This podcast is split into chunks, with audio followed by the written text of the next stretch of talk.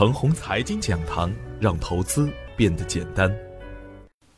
亲爱的朋友们，早上好，我是奔奔，感谢您一直的关注与守候。我今天和大家分享的主题是：跌出机会，涨出风险。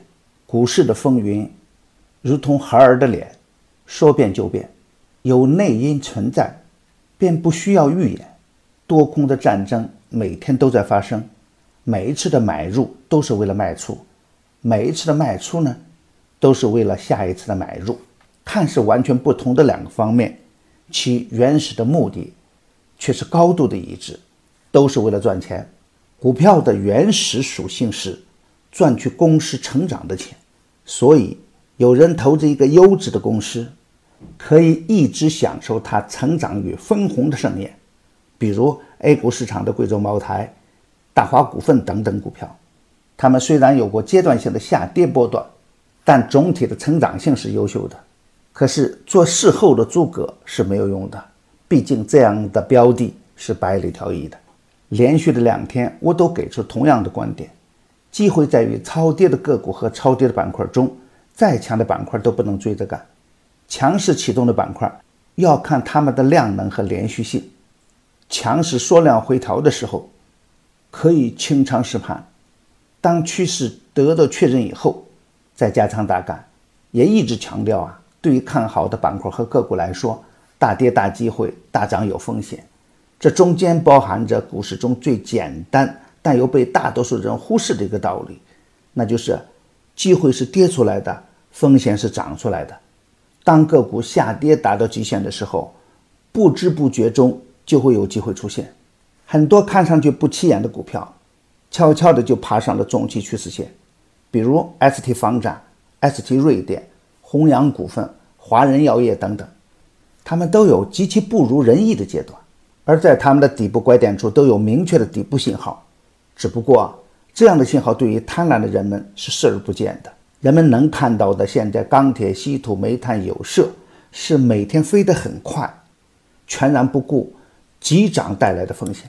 很多人的亏损啊，在于两个关键的时间节点：一是对股票启动保持怀疑，通常会亏在启动时的震荡阶段；而涨高了，也不知道什么时候会有风险，所以就会一味的去追高蛮干，这样都是逆势的表现。比如创业板，在我坚定地提出创业板的拐点思想和操作思路的时候，很多人是不理解的。而当前创业板的表现是最为稳健。我一直给出的看盘思路是：创业板指数强势的时候，我们就可以大胆一点；创业板指数如果弱势的时候呢，我们就要收敛一点。哪怕我们不做创业板的股票，也不能对创业板的指数视而不见。大家看看近几天的大盘的人气的涨跌。创业板指数的强弱变化几乎成了赚钱效应的晴雨表了。几个指数中，也只有创业板的指数的量价配合最安全。主板高位死叉出现，昨天跌破二十天均线，而三十天均线处获得有效的支撑，这也有赖于创业板指数的一个反转。我的观点是，昨天的大幅震荡是多重因素叠加而成的，其中地缘政治事件的影响不能小看。美元加息时间节点临近，也会对大盘造成一定的影响，但不是致命的影响。有色、钢铁、煤炭、稀土是因涨得过快，积累了相当多的获利盘，只有甩掉浮筹，才能更好的上涨。缩量走稳的个股啊，逢回调可以积极跟上。当然，这只是对有一定技术支撑的朋友来说的。经验不足、心态不稳的朋友，最好不要追在高点。今天操作的要点是啊，今天又是周五，估计量能又是很难放出来。但是啊，主板昨天在三十天均线附近获得有效的支撑，所以啊，调整后的煤炭、钢铁、有色、稀土也会再次出来表现。大盘仍然会保持震荡的局面。大方向上，一要看有色、钢铁、煤炭、稀土的反弹力度，无量反弹就减仓为先。只要主板不跌破三次均线呢，震荡以后的行情会向纵深演变。二，要看有没有新的可持续性的热点板块出现，航空航天军工板块、猪肉板块都是可以高看一眼的。